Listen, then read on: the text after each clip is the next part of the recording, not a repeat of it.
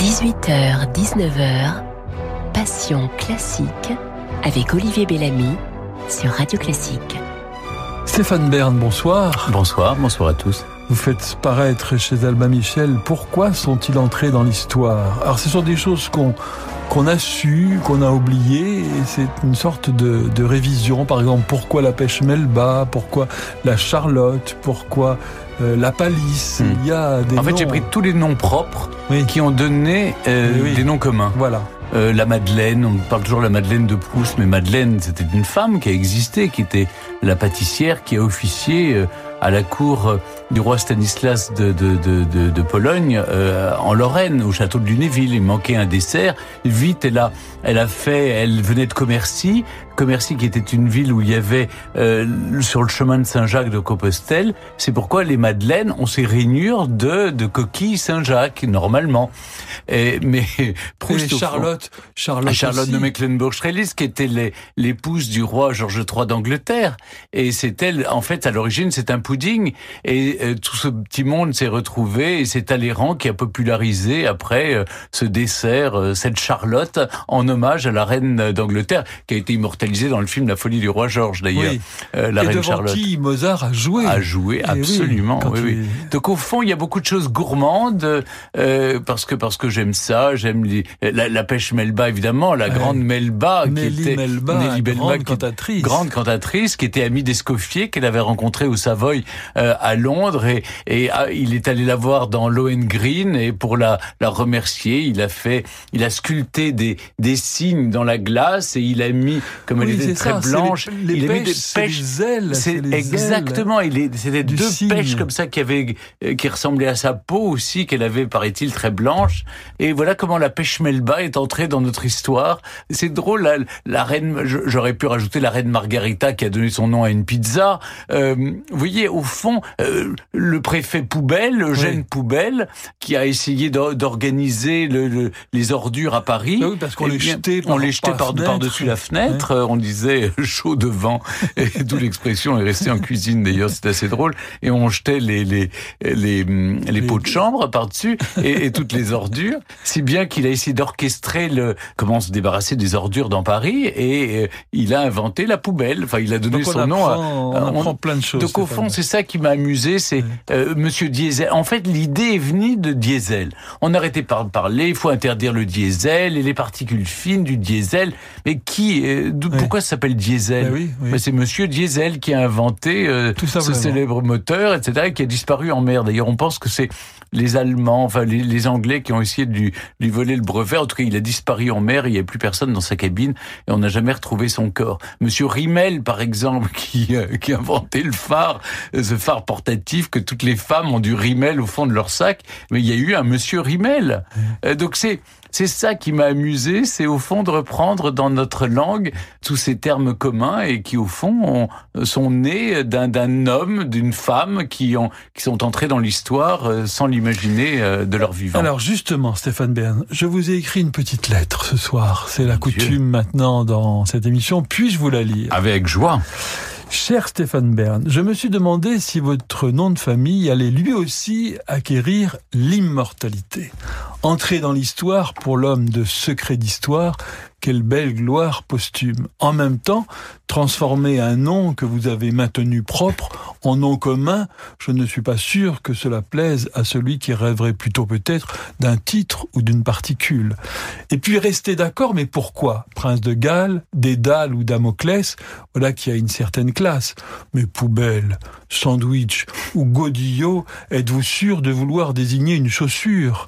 Vous me direz, on parle déjà d'un drapeau en berne. Mais c'est un peu triste pour un homme au naturel gai tel que vous.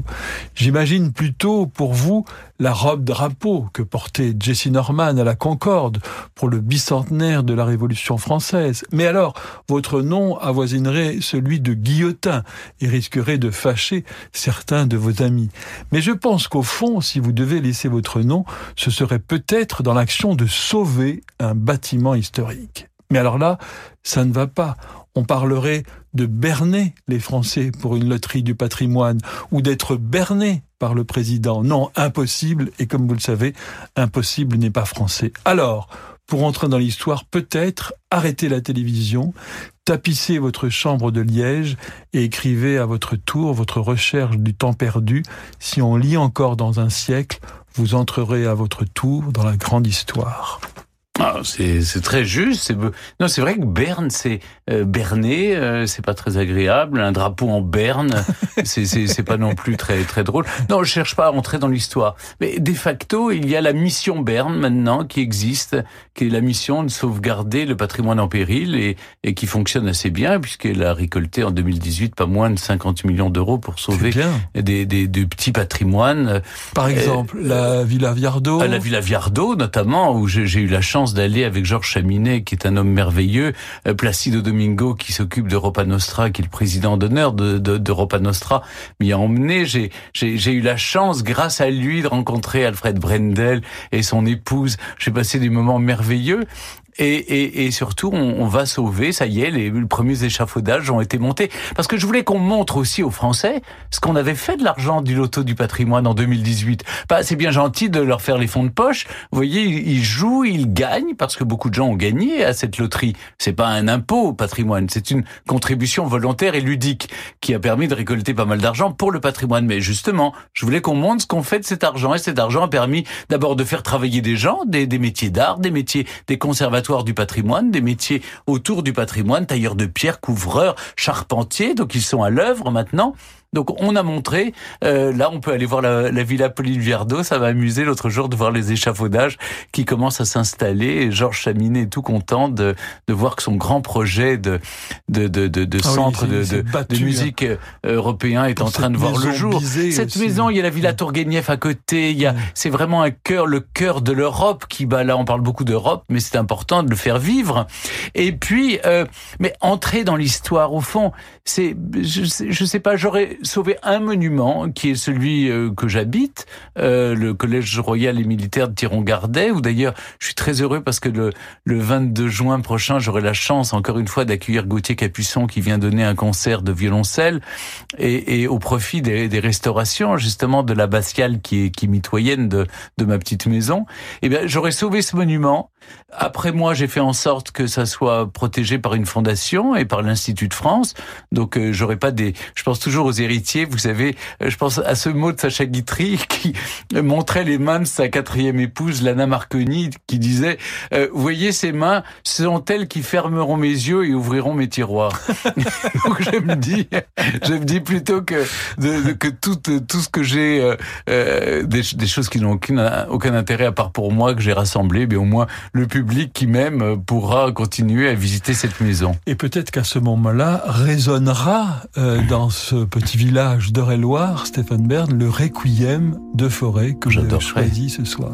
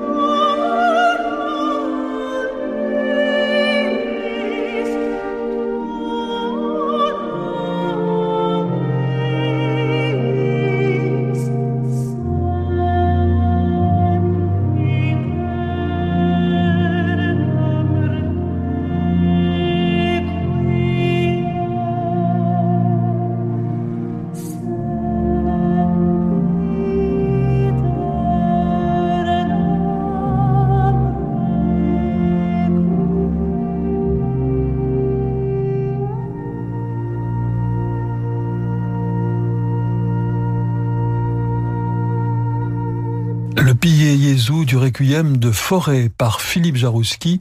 Euh, je crois que vous aimez l'un et l'autre, le Requiem de Forêt et Philippe Jarouski, Stéphane Bern. Oui, parce que je... Alors évidemment, on pense toujours, quand on pense au Requiem, on pense toujours à celui de Mozart, mais celui de Forêt donne une profondeur et je l'ai entendu à beaucoup de funérailles. Notamment, je me souviens de, la, celui de la, de la la reine Fabiola, c'était c'était bouleversant. Euh, ça me tire des larmes ce, ce, ce requiem de forêt. Et j'ai une passion pour Philippe Jarouski. Je trouve que ce garçon a réussi à, avec son originalité, avec sa voix de contre-ténor, il a il a il a participé à revitaliser l'art du baroque, à, à explorer aussi parce que c'est un explorateur. Il arrive, euh, Philippe arrive avec euh, à, à, retrouver des partitions oubliées, à euh, Caritini, il est la, la Cavelli, il, il, il, va chercher dans les, les bibliothèques musicales, il, il, explore des partitions oubliées.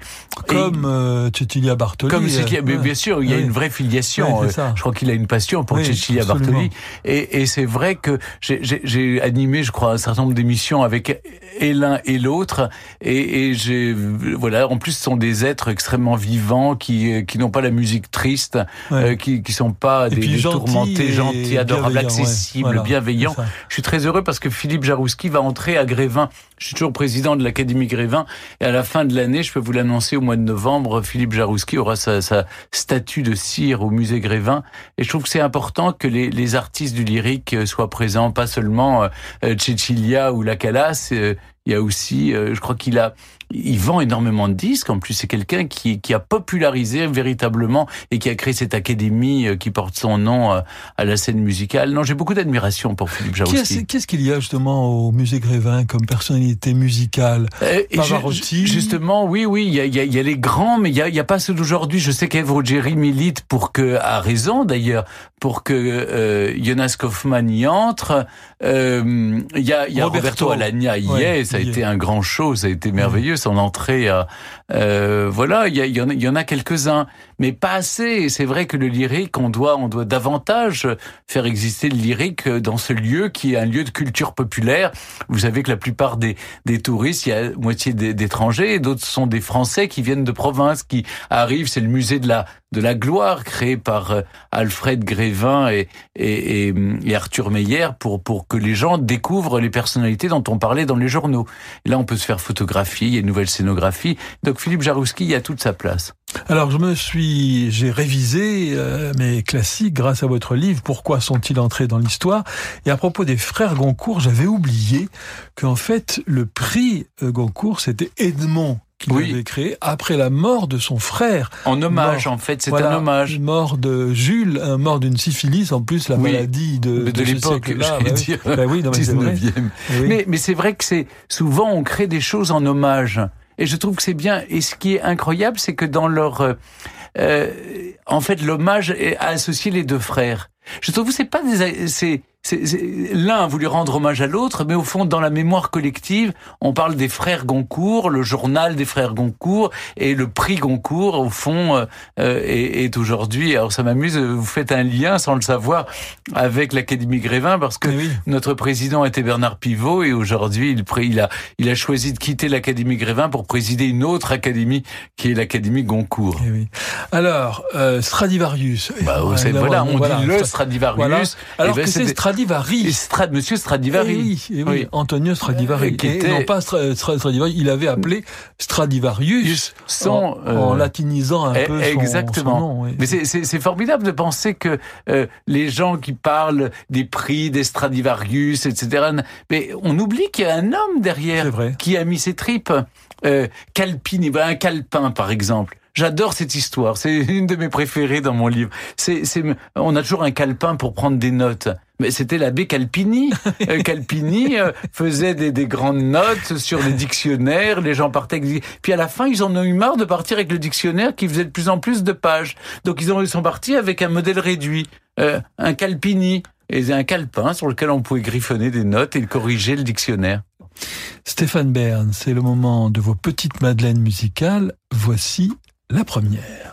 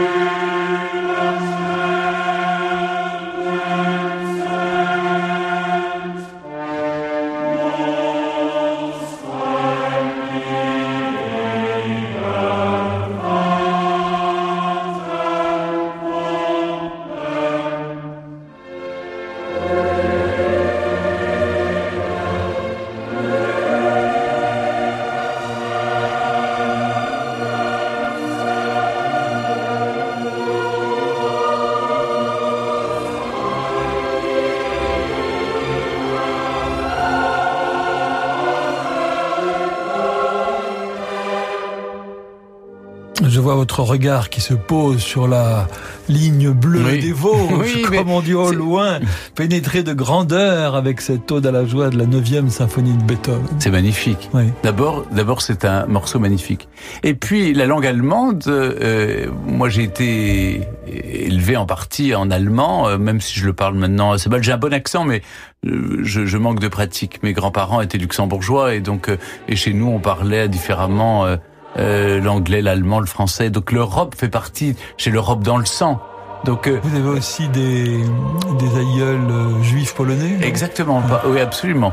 Euh, qui ont émigré à la fin du 19e siècle en France et dont mon grand, dont mon père est, est issu. Et mais mais ce qui est assez amusant, c'est de de voir que mm, on, on parlait indifféremment l'allemand, donc je, je, je l'aime en allemand. Pardon de le dire, mais l'ode à la joie, c'est c'est l'hymne à la joie est merveilleux en allemand parce que parce que Beethoven l'avait l'avait, ben, j'imagine. Et c'est quand même Schiller. Euh, oui, c'est Schiller. et, donc si vous voulez, après on on l'a traduit dans toutes les langues, en français, en, en, en grec, en, en, tout ce qu'on veut. Mais mais en allemand, ça ça ça, ça m'impressionne toujours. Et puis c'est l'année de l'Europe puisqu'il va y avoir des élections européennes. Moi, je me sens profondément européen parce que l'Europe, au fond, euh, ce qu'on a gommé, ce qui rend le l'Europe peut être euh, difficile à, accepter pour beaucoup de gens, c'est qu'on a oublié que l'Europe, c'est celle de la culture avant tout avant d'être un marché où on est là, l'échange, les produits, l'industrie, c'est avant tout une culture. Moi, je me sens familier quand je suis euh, chez Mozart à, Salzbourg, ou quand je suis chez euh, chez Beethoven, ou quand je suis chez Bach ou euh, Schubert. Vous voyez, c'est-à-dire que quand vous aimez la musique, quand vous aimez la littérature, je me promène chez Goethe. Je lisais quand j'étais enfant, on apprenait à lire Goethe. On, le lisait en gothique. Dans, ben, parce que ma mère avait que des livres où c'était en allemand gothique et donc ça m'amusait d'ailleurs euh, je crois que je serais incapable aujourd'hui de m'en souvenir mais mais c'était c'était fabuleux de, de de se rendre compte que c'était Cervantes, Dante, c'était Shakespeare. C'est ça l'Europe que j'aime, moi. C'est l'Europe de la culture. Vous savez, ce qui aurait pu sauver peut-être l'Europe, c'est si au lieu de mettre des ponts, des passerelles qui mènent nulle part sur les billets d'euros, on avait mis les grands personnages qui ont fondé notre civilisation européenne. Euh, si on avait mis Shakespeare, Molière, les, les, grands personnages, ceux qui vous donnent envie de vous sentir européen. Parce qu'en réalité, quand vous, moi j'aime l'architecture et vous voyez que de Naples à Saint-Pétersbourg, la corne du baroque est extraordinaire. Vous avez cette architecture qui se, qui se répond un peu partout, les pays baltes. Vous, vous êtes vous êtes chez vous. C'est-à-dire, j'ai pas le sentiment de voyager. Donc cet hymne à la joie, ben oui, moi j'ai j'ai la joie. J'ai j'ai toujours adoré vous visiter euh, l'Europe, voyager, euh, et, je m'y sens vraiment à la maison. Y a-t-il un hommage discret à Emmanuel Macron et à la pyramide du Louvre dans votre choix? Non, non, non, je, non, bah, C'était l'investiture. Ah vraiment, j'ai oublié l'investiture. Oui, j'ai oublié. vous savez, nous ne sommes que les gens du temps qui passe. Mais ce qui reste, c'est Beethoven et Schiller. C'est ça qui restera de notre histoire. Non, puis là, je suis franco-luxembourgeois, tout le monde le sait. J'ai, j'ai aussi, euh, voilà, j'ai les deux, deux nationalités, donc c'est, c'est important pour moi. L'Europe, le Luxembourg est au cœur de l'Europe et c'est, c'est, c'est, quelque chose qui me constitue vraiment. Je, je me sens, euh, euh, je me sens bien à Lisbonne comme je me sens bien à Copenhague. Stéphane Bern, voici maintenant votre deuxième petite Madeleine musicale.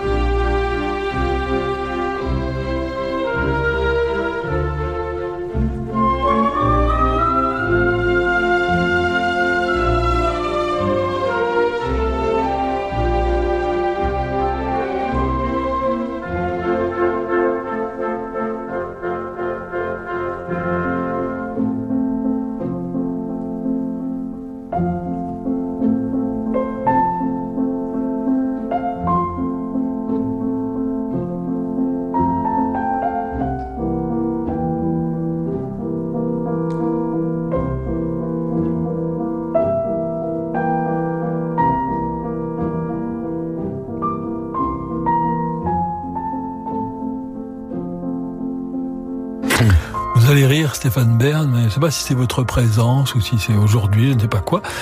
En tout cas, je pense à Bacha Béranger, dont c'était le générique. absolument. La, nuit sur, euh, France, Inter, à l'époque, oui. Et avec sa, sa voix toujours de, de trois paquets de gitanes par, euh, par jour et ses, et ses bracelets qui s'entrechoquaient. Et le chien qui. Oui, c'est ça. Pendant que les auditeurs appelaient pour raconter leurs problèmes. Oui, bon ça, c'est machin.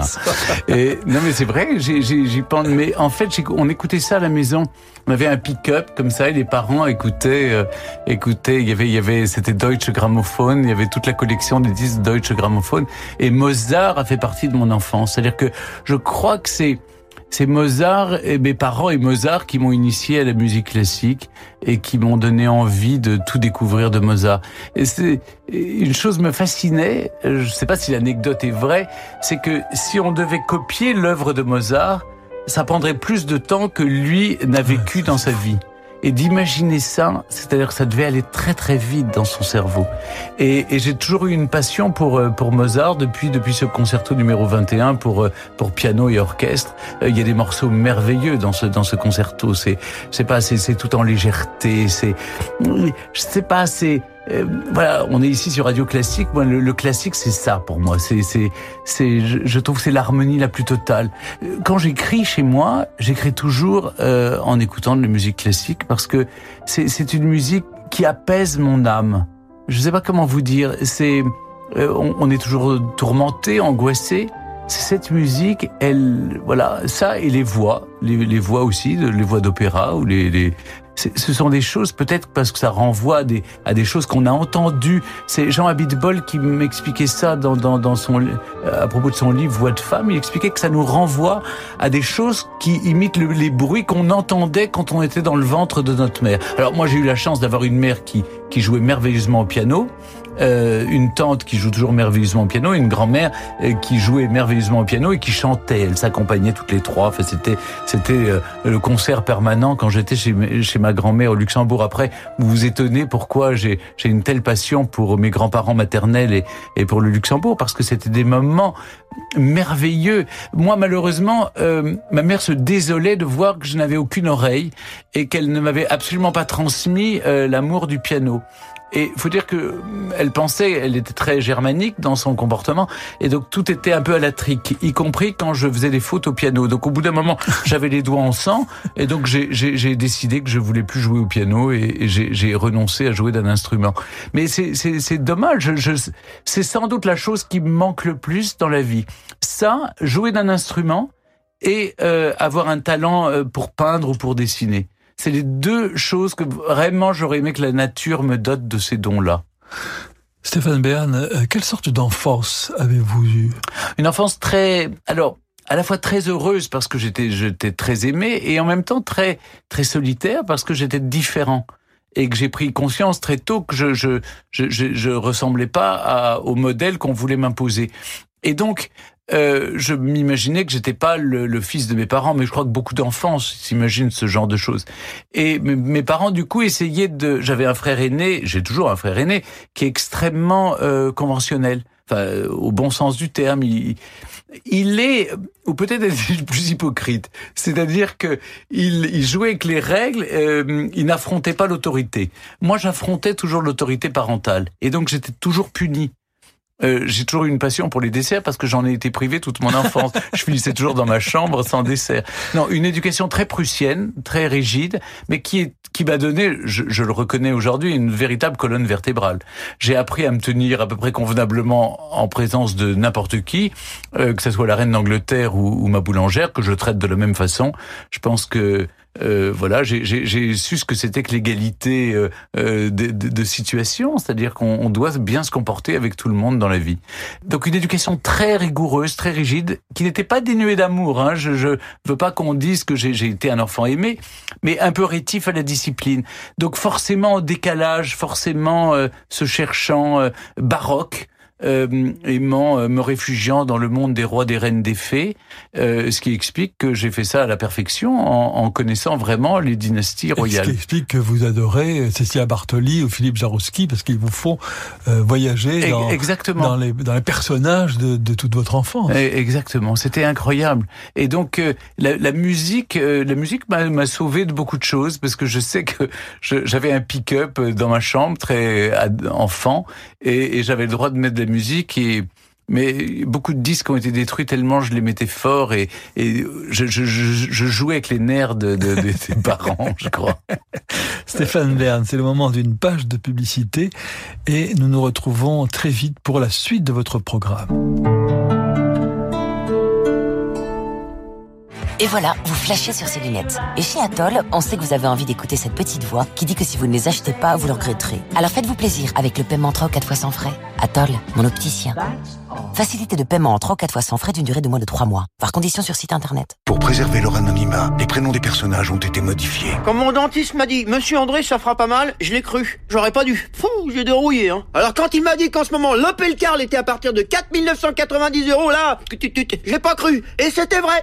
Et c'était trop tard. Et repaf, dans les dents, André. Jusqu'au 27 mai, l'Opel Carl est à découvrir à partir de 4 990 euros seulement sous conditions de reprise. Éco-prime Opel et prime à la conversion gouvernementale déduite. Offre non cumulable réservée aux particuliers valable sur une Carl neuve en stock. Conditions sur opel.fr. Les enquêtes de l'inspecteur Higgins, c'est la série culte de Christian Jacques. Un personnage irrésistible au cœur de Scotland Yard, des intrigues palpitantes. Dès aujourd'hui, profitez des deux premières enquêtes à un prix découverte. Une édition limitée, J-Édition XO. Ford. Teddy Riner a dit Bon, écoutez, les Français veulent du carburant moins cher. Donc, on va faire un moteur au super éthanol E85. Alors, Ford a répondu Ouais, t'as raison Teddy, on va en discuter. Mais Teddy a dit Bah non, on va le faire surtout. Dès maintenant, payez votre carburant deux fois moins cher grâce au Ford Kuga FlexiFuel et sa motorisation super éthanol E85. C'est Teddy qui l'a dit. Ford. Carburant deux fois moins cher en comparaison au prix moyen des carburants classiques constaté le 15 janvier 2019 sur prix-carburant.gouv.fr. Plus d'informations sur Ford.fr. Vous êtes un investisseur avisé? Offrez à votre trading le courtier qu'il mérite. Tradez les nouveaux produits à barrière désactivante d'IG sur des indices clés, des matières premières et trouvez l'effet de levier qui vous convient tout en maîtrisant votre risque. Découvrez les produits à barrière désactivante avec un leader mondial du trading en ligne. Appelez IG au 01 70 98 18 18 ou connectez-vous sur IG.com. Les options sont des instruments financiers complexes présentant un risque de perte en capital. Les pertes peuvent être extrêmement rapides, contre risque limité. Dimanche 2 juin à 18h, Franck Ferrand vous donne rendez-vous pour 5 émissions exceptionnelles en public au Théâtre Montancier à Versailles. Découvrez les fresques historiques, les anecdotes et tous les grands moments qui ont marqué l'histoire de cette ville incontournable. Venez assister en direct à 2h30 passionnantes sur l'histoire de Versailles avec Franck Ferrand. Entrée gratuite dans la limite des places disponibles. Informations et inscriptions sur radioclassique.fr en partenariat avec la ville de Versailles. Je m'appelle Alban Dogliani et je recrute avec LinkedIn Jobs. J'ai créé un réseau d'agences immobilières réparties partout en France. Récemment, j'étais à la recherche d'un nouveau commercial. LinkedIn Jobs m'a trouvé le candidat idéal, Jonathan. C'est quelqu'un qui donne le meilleur de lui-même dans tout ce qu'il entreprend, avec un grand sens du service client mais aussi de relations humaines. LinkedIn Jobs, une nouvelle embauche toutes les 8 secondes. Publiez votre offre aujourd'hui sur linkedin.com slash publier et bénéficiez de 50 euros de réduction sur votre premier poste. Issu de LinkedIn Data, novembre 2018. Conditions générales sur linkedin.com slash publier. Et vous, qu'attendez-vous pour aller chez Renault Dans la vie, il y a des moments à ne pas rater. En mai, profitez d'offres exceptionnelles comme Renault Capture à partir de 129 euros par mois avec EasyPack. Entretien avec pièces d'usure, assistance et garantie inclus pendant 4 ans. Mais pour en profiter, c'est seulement jusqu'à la fin du mois. Pour Capture Life TCE 90, LLD sur 49 mois, 40 000 km avec un premier loyer de 2000 euros jusqu'au 31 mai si accordiaque. Voir Renault.fr. Vous êtes bien avec Radio Classique. 18h, 19h, Passion classique avec Olivier Bellamy sur Radio Classique.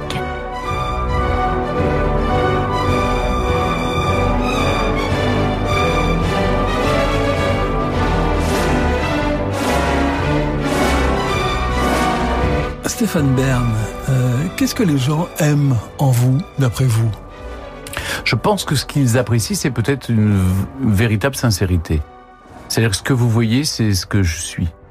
Euh, je joue pas, je, je, je, Non, je suis vraiment sincère, y compris dans mes passions, y compris dans mes débordements, y compris dans mes... Euh, oui, vraiment. À la télévision, par exemple, je, je parle... Euh, je, je, suis gourmand, euh, passionné, j'ai envie d'entraîner, de raconter des histoires, de vous ouvrir des portes. De, de euh, je, je, suis quelqu'un euh, profondément sincère et plutôt bienveillant. Euh, je crois que la bienveillance doit être réhabilitée. J'essaie de rendre le plus de services possible. Rien ne me je cherche pas à être aimé tout le monde non plus parce que ça c'est une forme de faiblesse et on, on, on, y passe sa vie, on perd son temps.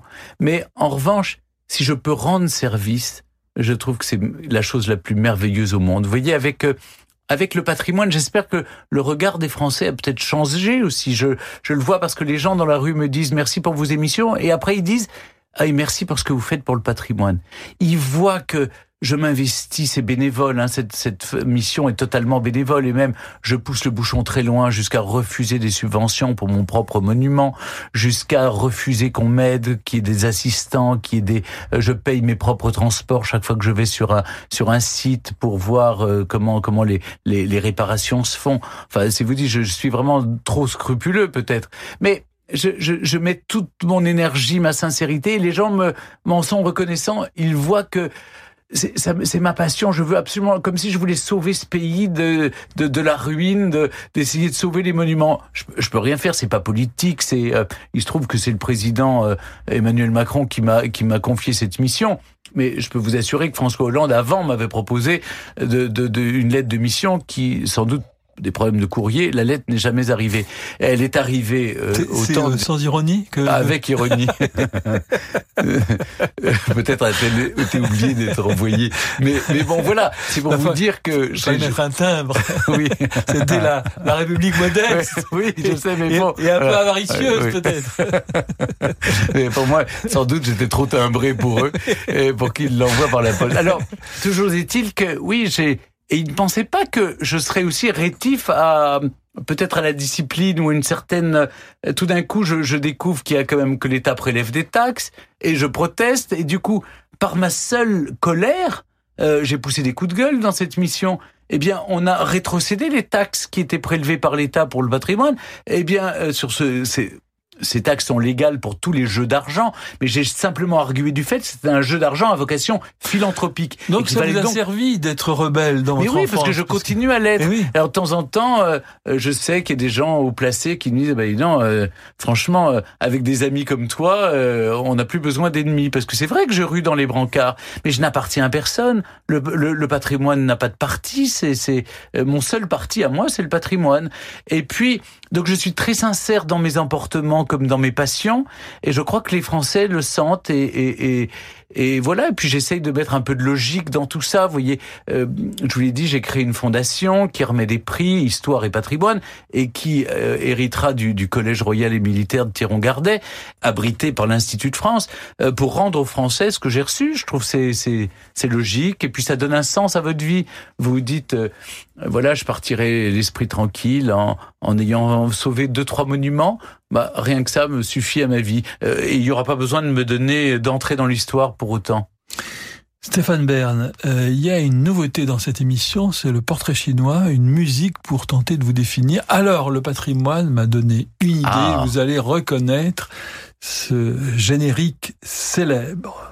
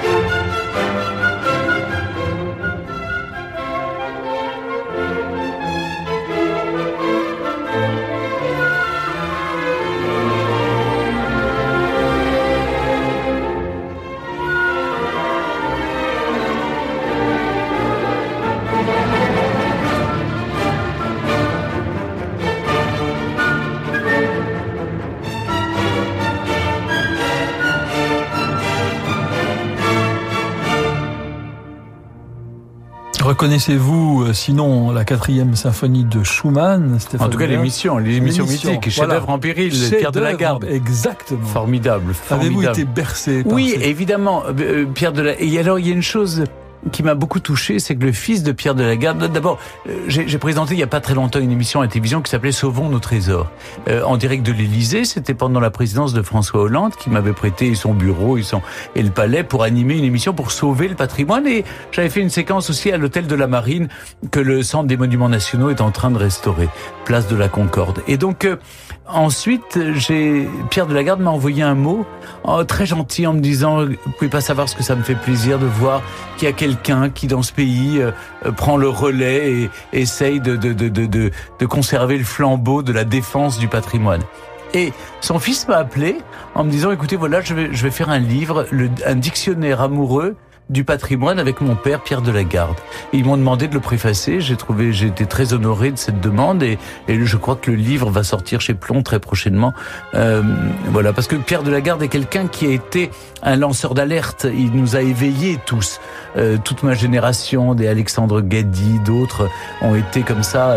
Euh, tous ces défenseurs du patrimoine, nous sommes. Et d'ailleurs, je crois que j'ai modestement maintenant participé à faire en sorte qu'il y ait une sensibilité des Français plus grande au patrimoine, euh, pour qu'on ne détruise plus impunément euh, euh, des monuments et qu'au contraire on les préserve. Parce que Malraux avait fait beaucoup, et puis ensuite, bah, au nom de la modernité, on dit ben non, attendez, il faut quand même vivre, qu'on crée des logements. Oui, mais on on peut réhabiliter des logements anciens dans des très belles propriétés pour que les gens euh, aient le plaisir, même des, logements à loyer modeste, mais pour que les gens vivent dignement dans des, dans des cadres qui les enchantent et qui réenchantent l'existence. On n'est pas obligé de vivre dans des clapiers euh, de, euh, qu'on veut construire aujourd'hui. C'est ça qui m'étonne. Évidemment, ça coûte plus cher. Il y a les promoteurs immobiliers, etc. Tout est dans une question de rentabilité. Mais réenchanter le quotidien des gens, réenchanter la vie, simplement essayer de préserver ce qui a fait notre histoire, euh, ce qui a fait nos racines, notre identité. Un peuple qui sait pas d'où il vient ne sait pas où il va. On, court dans, dans, vers une impasse. Je pense toujours à cette idée qu'on on, on va dans le mur et en plus on klaxonne pour aller plus vite. Mmh. C'est, ridicule. Et si on nous posait la question de cette harmonie euh, dans laquelle euh, on, aimerait vivre. Donc oui, Pierre de la Garde fait partie de ces gens qui m'ont enchanté enfant. J'avais le droit de regarder les émissions en plus. Parmi ces projets, euh, Stéphane Bern, qui seront dans la mission patrimoine en péril, est-ce qu'il y en a un autre, outre la Villa Viardot dont vous avez parlé Il y a le château de Rosa Bonheur en Ile-de-France. Ah oui Oui, parce que au fond, il y a j'ai voulu que sur les tickets de grattage du loto, c'est pour ça qu'on a déjà choisi les 18 sites emblématiques. Après, il y aura une centaine d'autres sites qui seront annoncés au mois de mai et au mois de juin. Mais dans les sites emblématiques, il fallait qu'un par région administrative plus l'outre-mer. Et enfin, toutes les typologies de patrimoine. Donc une maison d'illustre, le, château de Rosa Bonheur, un, un, patrimoine industriel. Il y a une, une usine tonnière de, de Etel, c'est en, en, en, Bretagne. Il y a également le, le l'aqueduc des Fades en Auvergne, qui est un, un euh, industriel puisque ça appartient à la SNCF. Euh, il y a chaque fois on essaie. Il y a un château, il y a il y a deux monuments religieux, dont un qui est toujours une, une congrégation religieuse, qui une, euh, qui l'habite Sénan, qui est près de Gordes et qui est en train de s'effondrer si on ne fait rien. Donc, euh, vous voyez, il y a chaque fois euh, des, des, monuments qui, qui sont très emblématiques de la situation dramatique dans laquelle est le patrimoine national. Pour vous, à la télévision, tout a commencé avec un débat avec Jean-Michel Blanquer. Oui, ça drôle, mais c'est vrai. C'est une histoire incroyable. C'était pour le bicentenaire de la Révolution française. Euh, moi, à l'époque, je, je ne m'en cache pas, j'étais profondément monarchiste, mais vous savez. Plus maintenant. Euh, bah, c'est-à-dire, euh, soyons soyons honnêtes. Quand je suis à Luxembourg, je suis évidemment euh, profondément attaché. Ma famille grand-ducale est très très vous monarchiste. Êtes comme Napoléon, vous êtes musulman au, au. Mais en France, si vous voulez, il faut, faut reconnaître que nous vivons sous un régime d'une république monarchique le président a plus de pouvoir qu'aucun autre roi n'en a en Europe. Donc euh, on peut dire qu'à Luxembourg, nous avons une monarchie républicaine et en France, nous avons une république monarchique. Donc euh, la contradiction, vous voyez, quand on me dit oui, monarchie contre contre république, bah franchement, euh, où est-ce qu'il y a plus où, Pourquoi pas en même temps Oui, c'est un peu le en même temps. Vous avez raison. Et donc, mais Jean-Michel Blanquer est un homme que j'estime infiniment et qui, on a eu ce débat en 80 89 et moi j'étais censé défendre la, la, la, la, monarchie et lui la République. Et en fait, euh, vous êtes tombé d'accord On, on, bah, on aujourd'hui on est tombé d'accord, mais ça a mis 25 ans ou un peu plus. Euh, mais c'était passionnant de se retrouver, de le voir. Euh, le président de la République l'autre jour a fait une petite allusion à ce débat en disant que on n'avait pas changé, mais si ce n'est que lui avait perdu ses cheveux. Oui, mais, vous êtes deux personnalités euh, populaires. vous dans le paysage médiatique et puis lui dans le Conseil des ministres. Je crois que c'est encore le plus populaire hmm. de tous. Il faut dire qu'il est très emblématique. Il a, il a envie. Moi, là, là où je suis d'accord avec lui, c'est de remettre la lecture, l'orthographe, les fondamentaux, les fondamentaux, l'histoire, l'apprentissage des dates, des, de la chronologie. Euh, c'est tout de même nécessaire, vous voyez, de contre toute une génération ah, d'inspecteurs généraux qui, ont tout bousillé. qui ont tout bousillé. Parce que voyez-vous, et c'est les mêmes que j'entends euh, quand ils critiquent les émissions que je présente comme Secret d'histoire. Secret d'histoire, c'est très les historiens qui y participent sont, sont extrêmement pointus sur le fond. Mais sur la forme, j'essaye d'être didactique, d'être d'être agréable et, et, consensuel. Pourquoi? Parce qu'il faut attirer le plus de monde. Le but, c'est c'est de rendre l'histoire accessible à tous. C'est pas seulement un petit collège docte comme ça, une sorte de cénacle d'initiés euh, comme ils aimeraient le faire. Et on permet à des historiens de d'accéder comme ça au, au, très grand public. Euh, mais au fond, ce qu'ils me reprochent, c'est de faire des émissions à propos des illustres.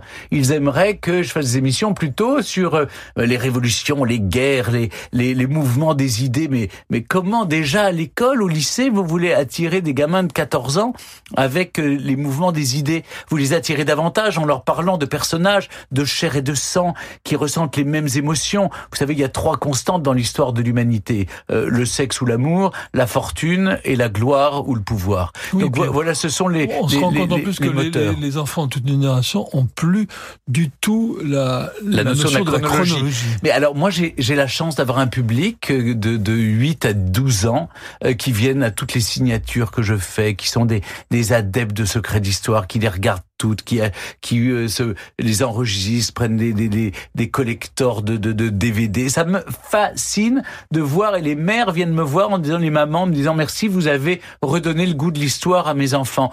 Donc vous êtes le professeur que j'aurais, dont j'aurais rêvé pour mes enfants. J'ai toujours dit une chose, je ne suis pas historien.